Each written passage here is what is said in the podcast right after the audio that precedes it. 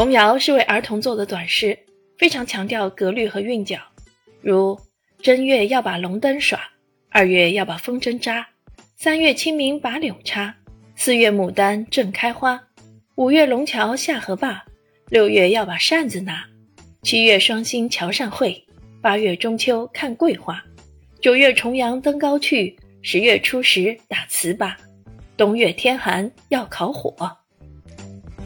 我们生活中啊有很多想象丰富、富于音律的童谣，让我们一起走进中国童谣，品读经典童谣，感受汉语的韵律之美。这套中国童谣共八本，包括四本传统童谣和四本现代童谣。四本传统童谣由著名的童诗作家金波选编，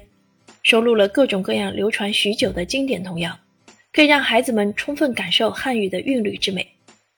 另外四本现代童谣由当代儿童诗人李光迪创作，精选了春夏秋冬四个季节的童谣，可以让孩子们在童谣里感受四季之美。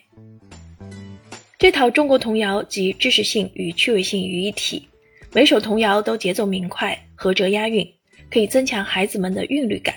并促进孩子们的语言发展，提升孩子们的表达能力。图书还描绘了大量童趣盎然的插画。